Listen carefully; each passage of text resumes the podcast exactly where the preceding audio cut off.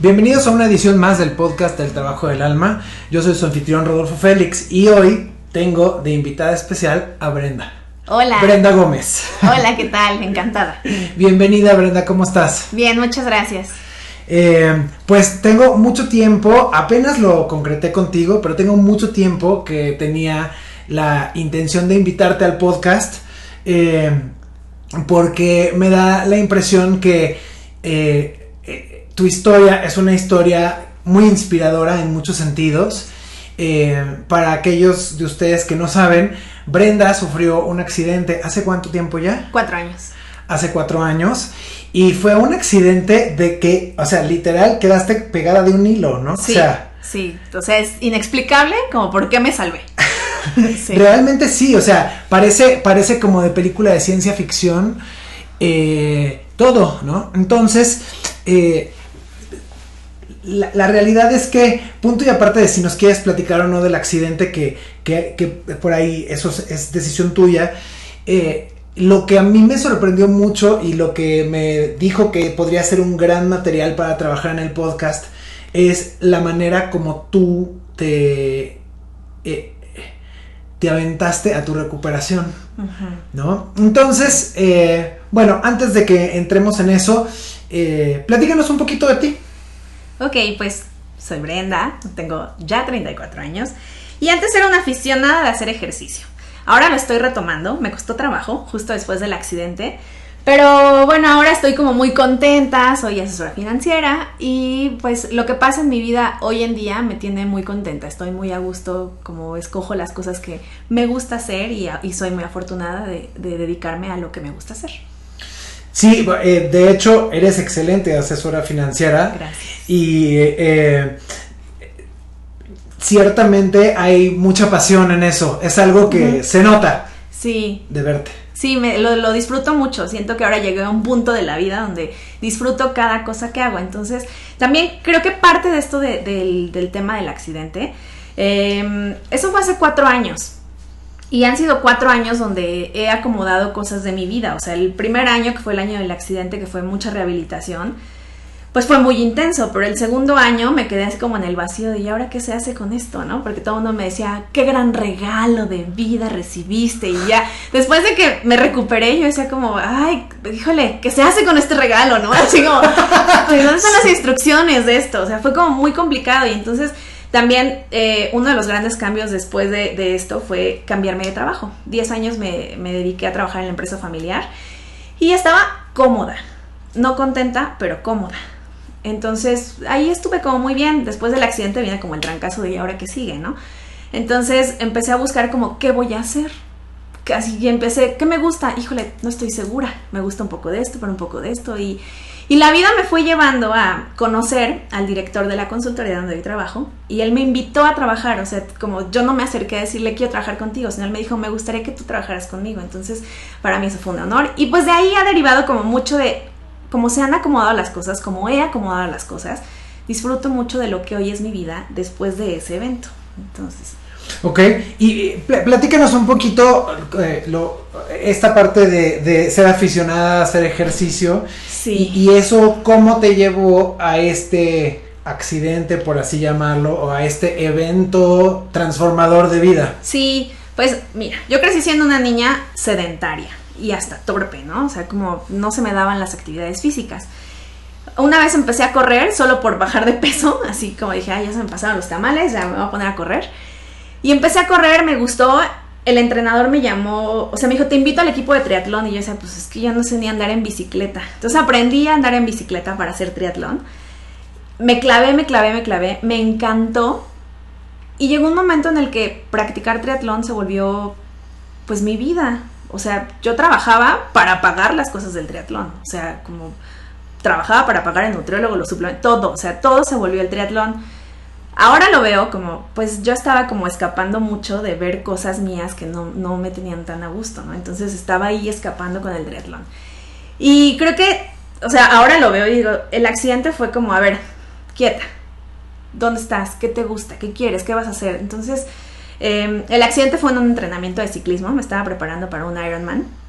Mi accidente fue en febrero y el Ironman iba a ser el 30 de noviembre de ese año. Entonces yo ya estaba entrenando para eso, estaba como súper así intensa, cumpliendo con todos mis entrenamientos. No sé qué pasó, porque no lo recuerdo hasta la fecha. El único recuerdo que tengo de eso, que me costó como trabajo decir, ¿es un recuerdo o lo estoy imaginando? Porque yo me veo, yo me veo tirada en la carretera en el accidente, pero veo un, bulto como un cuerpo acostado de lado, o sea, veo la posición del cuerpo, pero no veo como el color, así, no veo la piel, no veo los ojos, no, o sea, solo es el cuerpo, un bulto, y me escucho. Entonces, me costó trabajo decir eso al principio porque yo decía como, lo estoy imaginando. Como que tuviste una experiencia fuera de tu cuerpo. Ajá, exacto, pero, pero verificarlo, como preguntarle a alguien así de, oye, es que fíjate que me pasa esto, yo decía, es que no sé si lo estoy imaginando o sí, o sí pasó, ¿no? O sea, entonces, a una... Por cierto, antes, o sea, nada más quiero que sepas, es una experiencia muy común cuando estás cerca de la muerte o cuando hay un trauma muy fuerte. Te puede salir, o sea, y ahí está ya médicamente, eh, ¿cómo te diré? Eh, médicamente probado que hay gente que se salió y describieron cosas que estaban en otro cuarto de junto ah. y a, la hora de que regresaron a su cuerpo eh, pudieron describir con exactitud lo que estaba haciendo la enfermera, hasta oían los pensamientos de las personas. Wow, sí, pues así, yo me escucho. Y entonces a una amiga que iba, eh, que llegó como que fue de las primeras en encontrarme, porque casualmente íbamos en grupo íbamos varios ciclistas, pero casualmente en el momento del accidente yo estaba sola. Entonces, por eso ahora lo interpreto como, híjole, de verdad estaba tan hecho así, tan el traje a la medida, que yo estaba sola, nadie se dio cuenta, sino hasta que me encontraron. Entonces, una de las amigas que me encontró le dije, fíjate que recuerdo esto, y me escucho haciendo este sonido. Me dijo, es que así era como le hacías. Entonces ya como que fue de, ah, o sea, sí, sí me vi ahí. Hubo una confirmación. Exactamente. Entonces, bueno, pues el accidente fue muy fuerte, tuve pues, fracturas múltiples, pero la más delicada fue que se me rompió la cervical 1, que es la que sostiene la cabeza. Se me partió en tres y... Eso es peligrosísimo para la gente que no sabe, o sea, es, es muy difícil que te salves de una de esas. Ajá, pero aparte, como lo curioso de eso es que se me rompió también, por ejemplo, la clavícula. Y en el primer hospital en donde me atendieron, no identificaron la fractura de la cervical y atendieron la fractura de la clavícula. Y me, contaba el ortopedista que para operar eso, o me voltearon la cabeza, o sea, como pasarla para el otro lado, o me colgaron la cabeza. Entonces me dijo, no me explico cómo estás viva, o sea, como después de esa cirugía. Entonces, bueno, en Cuernavaca no me atendieron bien. Este, dijeron que era un esguince, que tenía dos costillas rotas y que ya eran unos raspones en las rodillas. Pero cuando me dan de alta, yo tenía un dolor insoportable. O sea, lo que más me dolía era, por ejemplo, las quemaduras de las rodillas, que ya después supe que eran quemaduras, que no eran raspones. Y en esa, en esa semana, te digo que no sé, no sé si lo recuerdas, pero eh, recibí tu llamada eh, cuando me dieron de alta. Fue como, solo estuve un día en casa de mis papás, en lo que me trasladaban al otro hospital. O sea, ahí me llamaste. Y eh, no recuerdo, por ejemplo, que, hablamos. Eh, yo recibí una instrucción muy clara de que tenía que hablarte. y en general nunca hago eso, o sea, es muy raro. Pero, pero había como esta cosa de le tienes que hablar a Brenda, le tienes que hablar a Brenda, le tienes que hablar a Brenda. Y te digo, y de la llamada, como el contenido, no me acuerdo, pero me acuerdo clarísimo porque además eso marcó mi rehabilitación. O sea, me, me dijiste como, pon atención porque en medio de las grandes tragedias se pueden ver grandes bendiciones.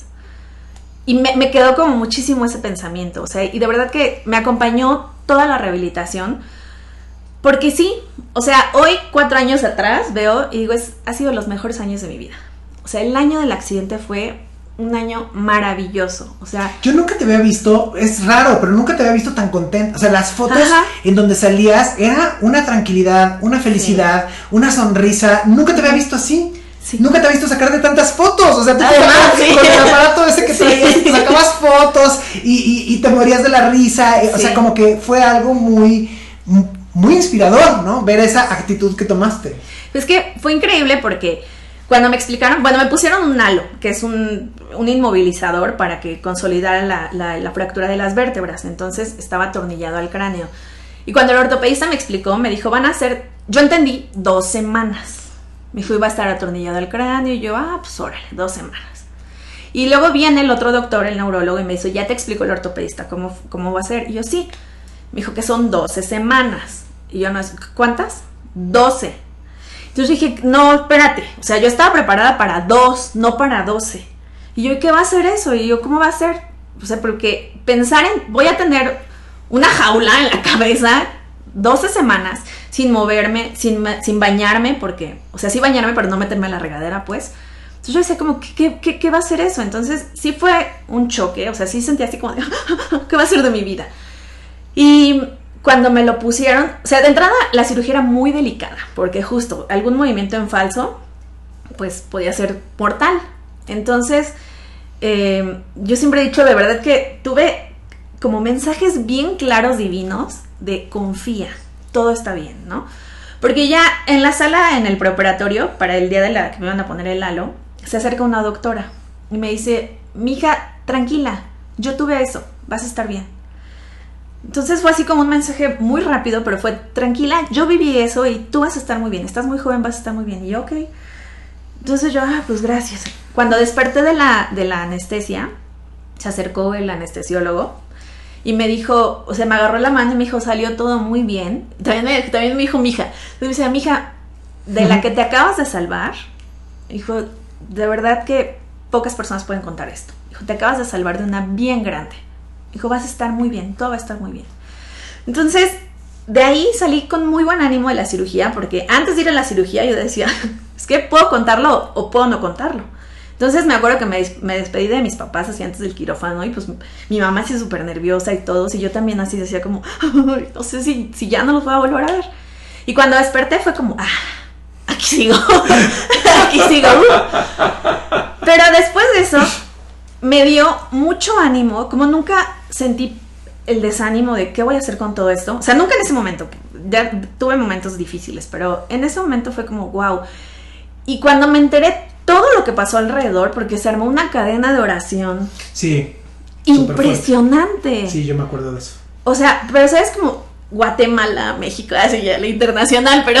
Un saludo a todos los de Guatemala, sí, un por cierto. saludo, por cierto, ¿no? Y además también me mandaron tanto amor, tanto ayuda, tanto todo, que era impresionante, o sea, me leían los mensajes, llamaban todo el día, entonces era una manifestación de amor impresionante. Y yo cuando desperté de la anestesia, yo escuchaba, pensabas como la fuerza del amor. O sea, como mi mensaje era la fuerza del amor. Y si yo pudiera describir así como en imágenes qué pasó, yo veo manitas así que me sostienen. Entonces yo siento, a mí me, a mí me salvó el amor. Entonces mira, hasta me dan como nervios así. porque me emociona mucho escuchar mi historia ahora, porque vivirlo, ser tan, digo, es que el amor fue tan tangible en ese momento, que para mí fue como, ¿cómo no responder con amor a este amor? O sea, como esto, el amor multiplica, sí, sí es cierto. Entonces, eh, también pensé, pues las 12 semanas van a pasar. Y ahí yo, yo decido, o me las paso súper jodida, o veo que, que aprendo de esto, ¿no? Que sale de esto. Y fueron 12 semanas maravillosas, no todas, porque tuve, recuerdo muy bien, un día después de mi cumpleaños, mi cumpleaños fue el 2 de marzo. Y yo el 3 de marzo me iba a Dubai para festejar mi cumpleaños. Entonces cumplía 30 años. Y yo, Dubai. Sí. o sea, aparte armé como un super viaje porque así pues 30 años, ¿no? Entonces ya no, ya este casa por la ventana. Entonces me iba a Dubai, me iba a la India, me iba a Nepal. Yo organizé ese viaje, invité amigas a que fueran a ese viaje, un amigo este, estaba en Arabia. Con todo y el, la cosa. No, no, no, antes. Ah, antes. O sea, antes del viaje, yo ya, antes del accidente, yo tenía organizado el viaje, pero ¿sabes? Yo fui a sacar la visa de los Emiratos, o sea, fui a organizar todo. Tenía así la reservación de los hoteles, o sea, ya el registro del, del tren para la India, o sea, ya estaba armado el viaje. Y tres semanas antes, me acuerdo que justo en, rehabilitación yo decía, ¿me puedo ir al viaje? ¿Me puedo ir al viaje? O sea, yo no tenía ni idea, ¿no? ya como que los doctores decían, sí, sí, pues. sí, sí, te vas a ir al viaje. Y yo, sí, ¿verdad? Sí, voy a ir al viaje. Sí, sí. No, pues ya cuando me enteré de la gravedad de todo, porque aparte dijeron, pues no sabemos si le vamos a enseñar a caminar otra vez o, qué va a pasar. Entonces dije, no, pues espérate el viaje, ¿no? o sea, perdiste la habilidad de caminar. Eh, pues más bien no me había levantado. Ok. Porque como tuve quemaduras en las rodillas, el dolor era insoportable. Entonces no me había levantado, pero pues tuve fracturas en siete vértebras. Ok. Entonces no sabían como cuál era la secuela. Y uno de los doctores, uno de los doctores decía, es muy pronto para saber qué secuelas va a tener. Entonces, pues, bueno, total que mis amigas se van al viaje un día después de mi cumpleaños. Porque también como que todos habíamos hecho espacio en nuestra cartera, en nuestro calendario, en nuestro todo para irnos al viaje me accidento y pues también yo las sentía a ellas así como de, ¿qué hacemos? Y yo les dije, pues no les voy a pedir que se queden. O sea, era un viaje que organicé yo como para mi cumpleaños, pero las invité. Pero pues no les voy a pedir como, no vayan porque fíjense qué jodida estoy, ¿no? Entonces dije, pues, pues váyanse. Les organizaste el viaje, básicamente. Saliste, saliste, este, ¿cómo se llama? agencia de viajes. Ah, sí, o sea, yo pues váyanse. Entonces me decían, ¿segura? Y yo, pues, ¿cómo les voy a pedir que se queden? O sea, ni el caso, ¿no? Entonces, pues váyanse. Entonces, mi cumpleaños fue el 2 de marzo. El 3 de marzo se van al viaje. Pero el 3 de marzo empieza mi rehabilitación. Y lo tengo así como muy claro porque ese día llegó el rehabilitador a mi casa, a casa de mis papás, y me empieza a evaluar, ¿no? Y entonces me pone de lado y me dijo, oye, ¿y qué te dijeron del hombro? Y yo, ¿qué, del hombro? Yo tenía como también una quemadura en el hombro. Y yo, ¿qué, qué del hombro? Pues sí, mira, lo tienes colgado, así como, como Woody cuando se le despega su bracito de Toy Story. Ay, no. Y así que tenía un espacio, tenía el brazo colgado y yo, nada. O sea, claro, porque entre atender todas las fracturas y las quemaduras y el halo y la cosa, pues el brazo no me lo vieron, ¿no? Ah. Y yo, pues nada, porque ni siquiera lo habíamos visto. Y me dijo, pues necesitamos saber qué es. O sea, ¿por qué está, porque, como, ¿por qué está despegado el brazo? Me dijo, pero no te puedo hacer una tomografía porque tenía el halo. No me podía hacer nada porque tenía el halo. Entonces, me dijo, tenemos que esperar a que te lo quiten. Y yo, pero me lo quitan en 12 semanas. O sea, 12 semanas que no voy a saber qué onda con el brazo. Y yo, o sea, como que fue una noticia muy fuerte porque aparentemente lo más difícil ya había, ya estaba controlado, ¿no? Que era lo de las cervicales. Entonces. Y ya justo cuando ya te hiciste la idea de todo, te cae otra cosa. Me cae otra cosa. Entonces. Te llovió sobre No, ¿qué onda? O sea, entonces fue muy difícil recibir esa noticia. Luego también tenía el cabello largo. Y una de las enfermeras me dijo, mira, va a ser muy complicado para quien te esté bañando que te laven el cabello, porque con el halo, pues me tenían que hacer ahí malabares para lavarme el cabello. Me dijo, yo te recomiendo que te lo corten. Entonces el 3 de marzo me lo fueron a cortar. Pero pues obviamente no te lo cortan parejito porque tenían que ahí esquivar las varillas, ¿no?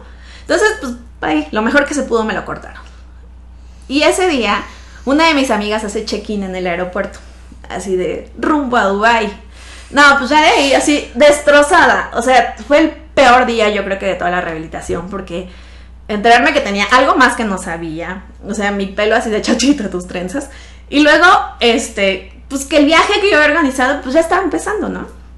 Y yo en las peores condiciones de ni siquiera poderme levantar del sillón, o sea, levantarme sola, porque para eso todavía no, dominaba el peso del halo. Entonces, si me quería parar, me tenía que ayudar. Alguien me tenía que ¿Alguien ayudar. tenía que acompañarte. Sí, tenía que ir al baño. Alguien me tenía que llevar al baño. O sea, como estaba en una dependencia total. Entonces, sí fue un día así devastador.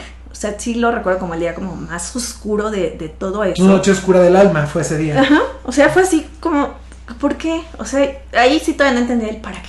Sino decía, ¿por qué a mí? O sea, ¿qué está pasando? ¿Por qué? O sea, no fue una caída, no fue de chin, te rompiste el brazo, siéntate. O sea, no, fue, no te vas a mover 12 semanas por lo menos, ¿no? Y no vamos a saber qué te va a pasar después, porque es muy pronto para saber qué te va a pasar, sí, ¿no? porque además es cierto, o sea, aparte era como quién sabe qué va a pasar cuando te quiten la cosa esa, no había como una garantía. Exacto, de nada. Entonces, el brazo colgado, el otro no lo movía, porque se me desplazaban las cervicales 5 y 6 y no movía el brazo izquierdo. Entonces, después de la cirugía, me pusieron una placa. Después de la cirugía empecé a mover los dedos. Pero también el doctor me dijo, pues mira, más o menos te vas a tardar como entre 7, 8 meses en recuperar la movilidad del brazo. Entonces, así de ya lleva mediocito, porque 6 a 7 meses, en, de 7 a 8 meses en mover el brazo, fue en 3 meses. O sea, en 3 meses logré la, la movilidad total del brazo. Entonces, bueno, fue un punto de partida así como de, como si todo se hubiera reventado y es, a ver, escoge qué vas a armar, ¿no? Así como, así Jenga, de que se caen todas las piezas y a ver, a ver, empieza a armar. Levanta tu torre otra Levanta tu torre otra vez. Entonces empecé con la rehabilitación de lunes a sábado. Íbamos como más, más de dos horas a la rehabilitación. Y yo dije, esto yo lo sé hacer. O sea, yo sé de la disciplina. O sea, yo entreno y la Claro. yo sé de esto, ¿no? Así como, a ver, dime qué tengo que hacer, lo voy a hacer. Pero, lo, o sea, de verdad que no puedo explicar por qué, porque tampoco fue como un cambio racional, sino fue como muy, muy interior, así de, va, órale, va, me voy a entregar a esto. Y Aceptación. ¿no? Exacto. O sea, como dije, órale, me toca esto, pues va, ¿no? Esto es lo que hay que hacer, manos a la obra. Entonces me, me- me metí a la rehabilitación intensamente. Eh, Que ojo, también eso es bien importante porque la mayoría de las personas que no se recuperan, no se recuperan porque se ponen tercos de no ir a la rehabilitación. Ajá, O sea, hacer la rehabilitación sí es bien importante. sí, La mayoría de la gente que se disciplina, y yo creo que ahí tenías Sí. el plus Sí. de un Ironman, porque pues, corriste una, otro Ironman totalmente diferente, Sí, ¿no? O sea, es otro, es otro triatlón. sí, sí, totalmente. O sea, eh, sí, eh, bueno, lo bueno fue que hice muy buen clic con, con, ahora son grandes amigos. eh, los rehabilitadores. Entonces, yo me divertía tanto de ir a la rehabilitación y como la gente que estaba yo, o sea, yo sí era así como de. Llegamos a la rehabilitación porque me la pasaba riendo y me la pasaba muy bien. Y empecé desde mover conitos de plástico que pesan nada, que no podía levantar los conitos de plástico, ¿no? Entonces, como desde eso hasta terminar en, o sea, en seis meses yo ya estaba corriendo sin aparatos, sin nada, sobre el Bosu, que es como el malvavisco ese, que es como media pelota cortada. Ajá. Sobre el Bosu, yo ya, ya estaba corriendo a los seis meses de eso. Entonces, la rehabilitación fue súper rápida. Eh, Los médicos y dicen que pues tenía que ver mucho como mi condición física eh, Claro. anterior. Pero, pero todo el mundo me decía como, ¿qué actitud? Y ahora, ahora lo veo y siento, neta sí, qué actitud. O sea, me la pasé muy bien, porque además la verdad que nunca me faltó la invitación a, ¿quieres ir a cenar, Bren? Sí. Y ya, iban por mí, me llevaban a cenar. ¿Quieres ir al cine? Sí. Entonces así, porque el médico también me dijo, no quiero que te encierres. Dijo, si te encierras, te puedes deprimir. Claro. Me dijo, "Y no te quiero deprimida, porque lo que quiero es que estés animada y bla. Pero sirvió para dos cosas. Digo, no me encerré, siempre estuve como súper activa y además bien consentida. O sea, esos momentos donde todo el mundo te consiente, todo el mundo así como, ¿qué quieres? Yo te lo doy. O sea, pues fue así como un año. Entonces yo estaba. Yo me acuerdo feliz. que estabas súper consentida, pero Sí. nunca te vi como un bodoque. O sea, Ajá. nunca fuiste la típica que, que usa su enfermedad para manipular, para manipular a los demás, ¿no? Siempre traías esta, esta actitud, esta buena actitud, ¿no? Sí. Hay una foto increíble de tuya y de Leobardo Lara Sí. en la fonda del recuerdo. Sí. Que las voy- la voy a poner en el, en el, en el anuncio del podcast, si me das permiso. Sí, claro. Eh, que para mí enmarca esa actitud que, que, te, que te caracterizó en este, en este periodo de tu vida.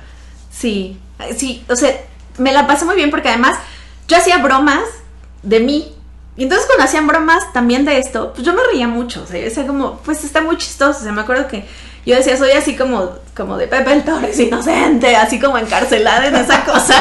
Entonces, nos reíamos mucho de, de, de esta situación, pero o sea, digo, tenía sus cosas difíciles, ¿no? De pronto salía a la calle y yo muy normal, como con amigos, amigas que salíamos hacia el cine y de repente me paraban y me decían, oye, ¿qué te pasó?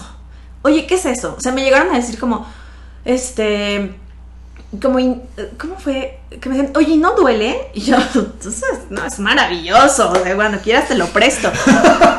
y, y también la gente que me decía, cuando se acercaba el momento como que ya me lo iban a quitar, me decían, ay, hasta lo vas a extrañar. Eso sí me molestaba muchísimo, porque yo decía como, sí, una cosa es que estoy atravesando esto como con la mejor actitud posible, pero otra tampoco es como de, no, no me chingues, ¿Dónde lo voy a que me lo pongan? Ajá. O sea, lo vas a extrañar. Por ejemplo, cuando me lo quitaron, me lo dieron en una bolsa. Me tardé mucho tiempo en abrir esa bolsa y en poder verlo y sacarlo y acomodarlo y todo, porque lo tengo para donación, pero tampoco como no es algo, no es algo eh, común, digamos que se ocupe muy común, pues Claro. no ha salido, ¿no? Yo a los ortopedistas que conozco les digo, oigan, tengo eso para donación, cuando salga algo, porfa, díganme.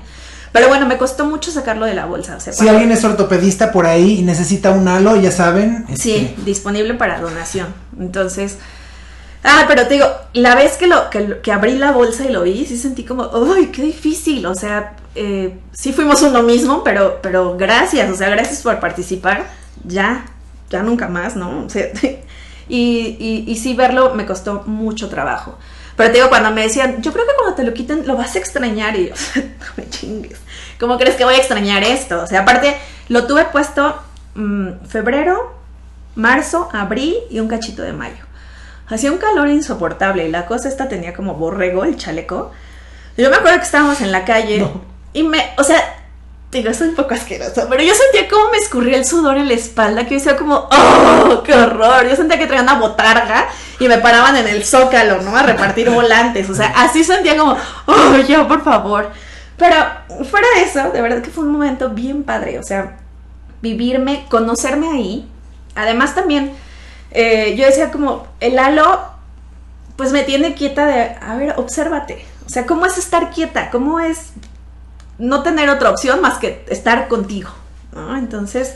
Eso es bien importante, ¿no? Sí. Porque, porque cuántas, o sea, creo que la mayoría de las dificultades que nos que nos acechan en la vida, ¿no? Que nos caen encima, que nos caen del cielo, eh, nos obligan muchas veces a estar con nosotros mismos. Ajá. No te queda de otra, ¿no? Exacto. O sea, cuando la única opción es, mira, aquí con tu halo te sientas tú. Así, ¿cómo es esto? Y entonces ahí me conocí valiente, me conocí decidida. Eh, o sea, como conocí aspectos míos. Además, bueno, valorar las cosas simples, que de verdad eso es así como cliché, ¿no? De valora las cosas simples de la vida. Ajá, o sea, cuando te lo dicen dices, ay, sí, ajá. Todos, todos pensamos lo mismo hasta que te pasa. ¿no? Hasta que te pasa, o sea, hasta que sonarte la nariz es un logro. Sí. O sea, cuando... Rascarte. Sí, ¿no? rascarte. O sea, también esa era otra que yo sentía comezón en el, así como en la espalda, pero pues tenía el chaleco ese. Y me acuerdo que una vez publiqué en Facebook de, de, necesito una manita rascadora y así 20 personas de yo te la doy, yo te la llevo y así un amigo me, lo llevo, me la llevó a la casa y todo. Eso estaba bien bonito, o sea, como cuánto amor apoyándome, como soportándome, pero también creo cuando está todo eso a tu alrededor, también es una elección, lo tomas o, o, o, o mejor sigues dramatizando, ¿no? Entonces, tomar ese regalo por eso digo, ha sido de los mejores momentos de mi vida. O sea, tomar el regalo así del amor, híjole, en muchas manifestaciones fue maravilloso. Hmm. Maravilloso. Eh, sí. eh, yo, bueno, me estoy me, me, me, me llevo de, de, este podcast esto que acabas de decir, esta actitud, ¿no? Y creo que cuando adoptamos esta actitud de gratitud, ¿no? Sí. Esta actitud eh, que no es falsamente positiva, o sea, no es una uh -huh. actitud sacarina, ajá, este, ajá, sacarina. este chicle bomba, sí, este, claro. de hueva, ¿no? Sí, Sino sí. es una verdadera actitud de aceptación, de fluir, de tomar las cosas con el mejor humor posible, uh -huh. sin tampoco caer en, en, ponerte una máscara de aquí no pasa nada, ¿no? Ajá. Eh, y creo que eso es lo que, lo que permite que que todo este amor pudiera entrar en ti, porque yo puedo ver muchas veces en mi propia historia cuántas veces no permito que entre el amor de los demás, porque Ajá. tengo una actitud pésima, ¿no? Y estoy de negativo y a todo le veo, le veo cuatro pies al, cinco pies al gato, o tres pies, o lo que sea. Eh, y, y cómo el amor del universo está constantemente buscando entrar, o sea, sí. nada más es dejarlo. Sí, es impresionante. O sea, me acuerdo que la, la bueno, una de las rehabilitadoras, que ahora es de mis grandes amigas, ella me decía, cuando te conocí, yo dije, no, pues esta niña, esto no es real. O sea, es, esto no puede ser real. O sea, ahorita está muy contentita. Es, no, o sea, dos semanas y vamos a ver cómo está. Dijo, no, no puede ser real. Me dijo, pero cuando te conocí, fue, está cañona, ¿cómo es real esto? O sea, ¿cómo, cómo tiene esa actitud? Esa actitud? Y mi, mi cirujano plástico el que me hizo la cintura, no, el que me arregló las rodillas y el codo y así. El que me quitó dos costillas. El que me quitó dos costillas. De hecho, él cuando lo conocí, me conocí en la camilla, así en urgencias, y me dijo, mija, ¿qué te vamos a hacer? Porque fue ya en el segundo hospital. Y le dije, pues, ya que tengo rotas las costillas, pues ya quíteme dos. Y yo póngame talla de, así, ¿no? Entonces, eso le dije en urgencia, y él se reía y me decía, ay, qué bien en las rodillas quieres que te haga algo o así estás bien. y yo, pues ya de paso. Déjame las bolitas porque sí. están como medio nudosas. Sí, están un poquito ahí. Y luego me decían, ¿qué te pasa? En no, ¿qué tienes en las rodillas? Y yo, nada, ni piel. porque se me fue la piel, ¿no? En la, en, en la caída. Y él me decía, eres mi paciente con actitud mental positiva. Me dijo, qué importante es eso. Me dijo, qué importante es para recuperarse una actitud mental positiva. Entonces, yo iba a consulta y pues también me encantaba porque todos así de, ay, Brenda, qué gusto y todo. Entonces, disfrutar esos momentos, además, también dejarme ayudar porque justo antes, como en mi entrenamiento para el Ironman y esas cosas, yo era la, yo puedo sola y yo puedo todo, ¿no? Así. Y cuando estoy en un punto donde y yo no puedo ni ir al baño, entonces es aceptar toda la ayuda, ¿no? Y, y bajar como esa barrera y ser, pues, con humildad tomar como de, sí, o sea, necesito ayuda. Y romperle al ego y al orgullo, ¿no? Totalmente. ¿Qué no?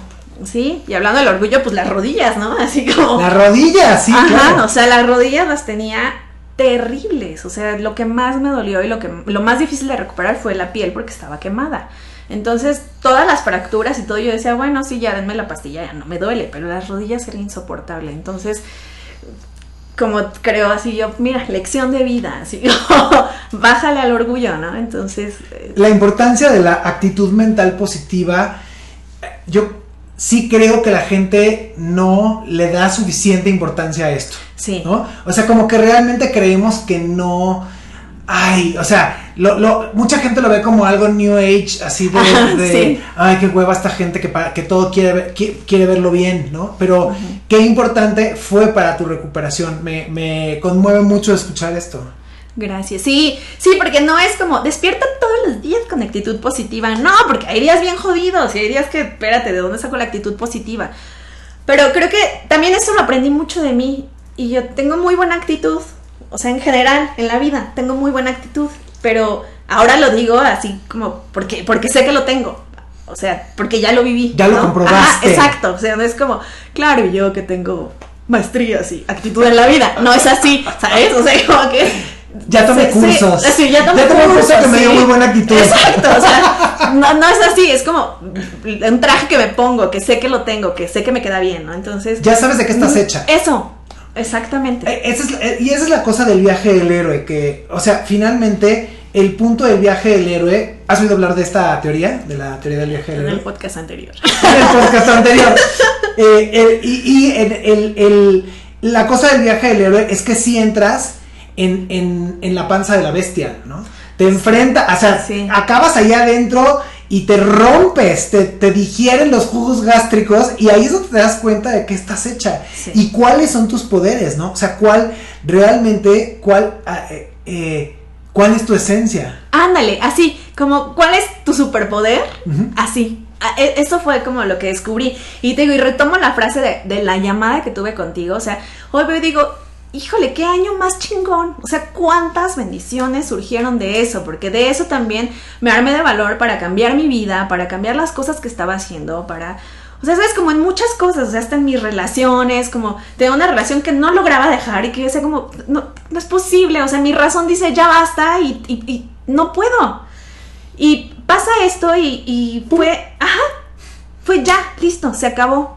Entonces, eh, fue tan sanador en muchos sentidos vivir esto que, siento eso me catapultó al lugar donde estoy hoy. Y, o sea, y no estoy así como de, oh, y hoy que soy. No, pero hoy estoy contenta con lo que vivo. Y entonces también aprender de la simpleza de la vida, eso es como tan elemental y tan difícil a veces de ver.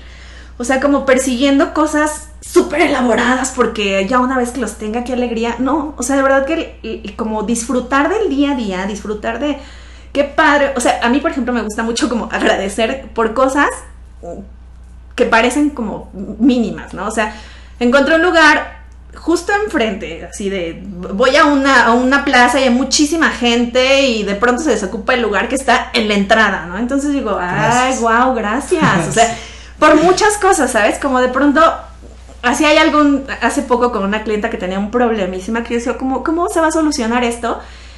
Pum, pum, pum, pum, se solucionó de una manera que yo digo, esto es mágico, o sea, es así milagroso. Entonces, por cosas simples se va armando como la vida, ¿no? Entonces ahora disfruto mucho de esa simpleza, o sea, para mí está padrísimo como un clima donde, bueno, ahorita llovió, pero climas así de que todavía está el sol y son las 7 y puedes salir a caminar y está rico el clima, digo, ay, qué rico, gracias. O sea, de esas cosas, o sea, creo que aprendí a valorar esas cosas, ¿no? Entonces, sí, me desarmé para armar como mi nueva torre con elementos que realmente disfruto.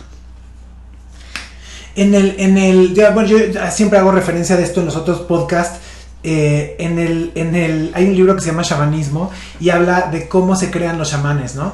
Que los chamanes son hombres y mujeres que tienen la habilidad de caminar en varios mundos al mismo tiempo, ¿no?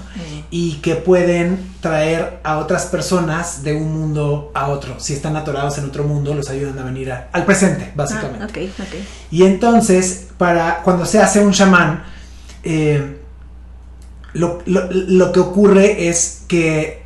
Ah, o sea, ya sea literal o figuradamente, es desmembrado, ¿no? O sea, se supone que lo hacen pedacitos, lo entierran y al día siguiente nace una nueva persona.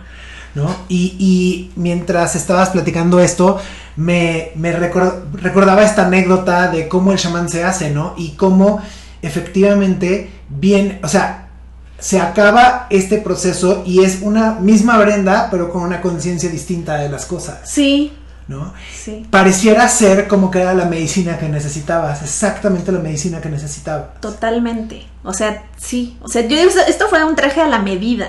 Así como yo no quería escuchar nada más. Y entonces, ah, no quieres, ahí te va esto, ¿no?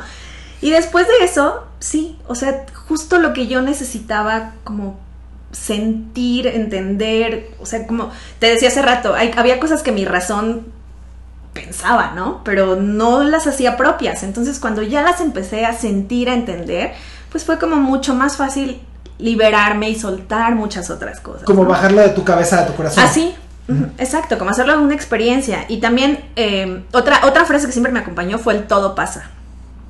Y, y sí, todo, pasa. Y nada pasa. Sí, o sea, y, y, y, de nuevo lo aplico a cosas como estoy atorada en el tránsito y yo, pues, yo me relajo y yo, pues todo pasa, o sea, no... Ya tuve un halo, o sea, ya me he un 12 meses, 12 semanas, o sea, ¿esto qué? Sí, ya no voy a amanecer aquí, entonces ya y todo pasa, ¿no? Entonces, también, y ahora, por ejemplo, con lo del terremoto, con lo del sismo, que, que a mucha gente, pues, que le da mucho miedo, así que el temblor y que la alarma sísmica y que... Por alguna extraña razón, no me da miedo porque siento, pues es que mira, si me tengo que morir en el edificio, o sea, estoy en el edificio y se cae y me tengo que morir, pues me tenía que morir ahí si, si me tienen que rescatar, pues van a rescatar. Si se va a caer el edificio y en eso decido salir y ya me salvé, pues me va a salvar. Entonces, porque así siento, así de me salvé de una que estaba muy difícil de salvar y me salvé, ¿no? Entonces siento como, pues, ah, o sea, me va a pasar lo que me tenga que pasar y, y, voy a tener que, que enfrentarme como a, a, la prueba, al momento al que tenga, me tenga que enfrentar. Entonces, eso me ha hecho como ser mucho más ligera en la vida, ¿sabes? Básicamente enfrentarte a ti. O sea, porque ese es, creo que es también una de las cosas más padres de, de que, que, he sacado de, de, esta conversación que estamos teniendo es que finalmente el punto fue que te tuviste que enfrentar contigo. Sí. ¿No? Es este, esto es la base del viaje del héroe y, de, y del trabajo del alma, finalmente. Que las cosas, nos, donde quiera que vayas, ahí estás. Ajá. ¿no? Donde hay, haya un halo, estés en tráfico, sí. estés enterrada debajo de un edificio, donde quiera que vayas, ahí estás. Uh -huh. Y, y, y el, el, esto es lo que más nos aterra a los seres humanos, ver de qué estamos hechos. Sí. ¿No? Sí, es cierto. Sí, totalmente. Y hace, bueno, hace muchos años, eh, me decía una persona, porque yo decía como, estoy harta de esto, me quiero ir, o sea, yo creo que me voy a ir a viajar y bla, y me dijo, ¿qué, qué, qué estás hablando? O sea, si no solucionas eso tú en ti hoy, no importa dónde te vayas, no importa que te metas así a una caja y te avientes al mar, eso te va a acompañar. Entonces, sí, es, este es el punto, o sea, como cuando, cuando aprendí a, estar conmigo, como también a conocerme, más allá de lo que yo creía conocerme, ¿no? Cuando eh, en, entendí matices que no había conocido en mí, pues fue como, ah, esta soy yo, y eso es muy enriquecedor, y entonces creo, bueno, solo es un paso, porque pues la vida sigue, y seguramente... Hay más. Hay más. Espero ya no tener estos madrazos ni halos ni nada de esto, porque espero ser como, estar más abierta a entender los mensajes en, en, en manifestaciones más pequeñas. Más pero, gentiles. Sí, más gentiles, exactamente. Sí. Pero sí creo como, y hay más, o sea, como meterme a este océano, pues es wow, a ver qué más me encuentro, ¿no?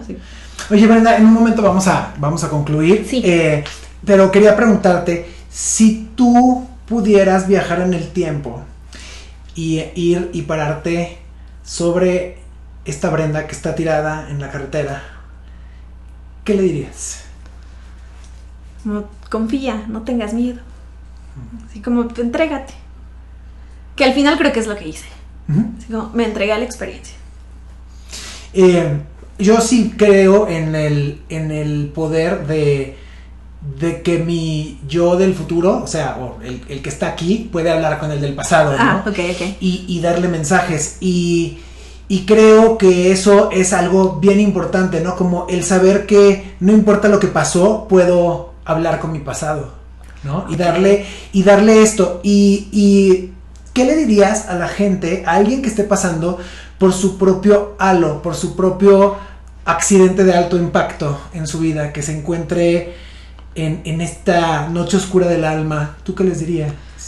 Lo que yo digo cuando me encuentro a personas que están pasando por momentos difíciles es como, te entiendo, sé que es, sé que es difícil, pero también va a pasar.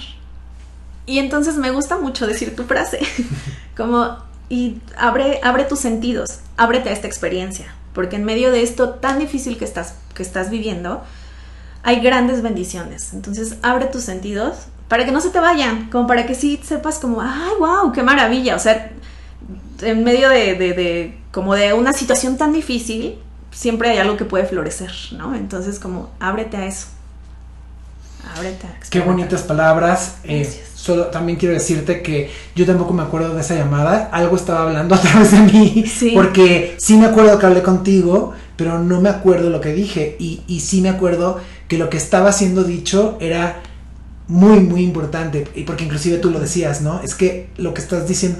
Y yo no, no, no me puedo acordar exactamente. Te digo que sí sentí que fue como algo de lo tengo que Lo hacer. tengo que decir. punto, Ajá, ¿no? sí, sí, sí, sí. Eh, pero sí agradezco mucho también haber confiado en, en, en esa parte de mí que decía quiero ayudar, ¿no? Y cuántas veces no ayudamos porque creemos que no lo valemos o que no podemos, ¿no? Y, y para que tú te recuperaras, sí fue bien importante tu actitud mental positiva, pero se requirió de un pueblo completo. ¿no? O sea, un, Sí. una comunidad entera para que te pudieras recuperar. Sí. Desde quien te trae la manita para que te rasques, a los que te llevan al cine, a tu familia, ¿no? Y entonces es gracias a este amor que podemos recuperarnos de lo peor, ¿no? Totalmente. No podemos solos. Ajá, exacto. O sea, mi grupo de apoyo, mi equipo de apoyo, como toda la gente que estuvo alrededor, fue impresionante. Yo no podía, me costaba creer como ver tantos mensajes, ver tantas visitas. O sea, el tiempo que estuve en el hospital fueron tres semanas.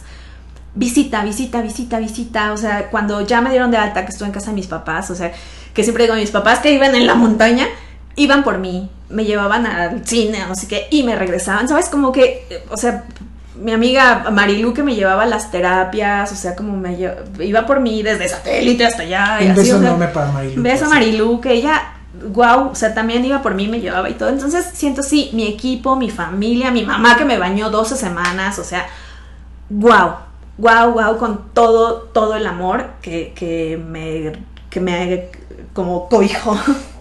No sé Ahora, ahora entienden por qué quise que Brenda nos contara su historia. porque realmente es una historia sumamente inspiradora y, y yo agradezco que hayas vivido para contarla. Porque es, es estas cosas lo que hace que digas. Lo que por lo menos hace que yo tenga fe en que, en que la vida no tiene que ser una cosa espantosa, ¿no? Sí. Que no tiene que ser una, una broma cruel que nos jugó el destino, ¿no? Sí, claro. ¿Te acuerdas que hiciste una meditación en Guatemala? Porque tú estabas en Guatemala Sí, y tú hiciste una meditación sí. que no me acuerdo si fue como cuando para la cirugía o después o algo así, pero pero vaya, todas estas manifestaciones tan conmovedoras, o sea, siempre las pienso y así hasta me dan como ganas de temblar porque siento como, ah, wow, así to- todo eso yo lo viví, ¿sabes? Todo eso lo tengo puesto, así todo eso me pegó los huesos, to- todo eso. Sí. Y, y fue, quiero decir que los guatemaltecos, es que, de, híjole, de verdad, qué gente tan linda. eh, e- ellos fueron los que lo organizaron, ¿no? Dijeron, oye, ¿nos puedes dar de tu tiempo porque queremos juntar dinero para Qué Brenda? Y, y entonces, Sí. sí. claro que sí, ¿no? Y fue, fue muy lindo, me acuerdo muy bien de eso. Eh, no, no me, perdón, discúlpeme si no, no, me, no me acuerdo exactamente quién lo planeó, pero sí me acuerdo que fue algo muy conmovedor el, el ver que desde Guatemala se estaban preocupando por ti, ¿no? Impresionante. Eh, bueno, pues vamos a, nos vamos a despedir. Sí. Eh, a mí me, me, encantaría seguir platicando contigo y, y eh, tienes una carta abierta para regresar al podcast Ah, y platicar de otras cosas más adelante porque Sí. ha estado increíble esto. Muchas Te gracias. agradezco muchísimo tu presencia aquí. Gracias, lo disfruté mucho. Gracias por la Y bueno, que eh, ya, ya, ya lo escucharon. Esperemos que ustedes tengan, eh, amigos, que tengan un excelente, eh, un excelente día, una excelente semana, un excelente mes. Y sea lo que sea por lo que estén atravesando, recuerden que la actitud sí puede cambiar lo que recibimos. Totalmente. Les mandamos un fuerte abrazo. Besos, que la vida sea. Bye. Bye.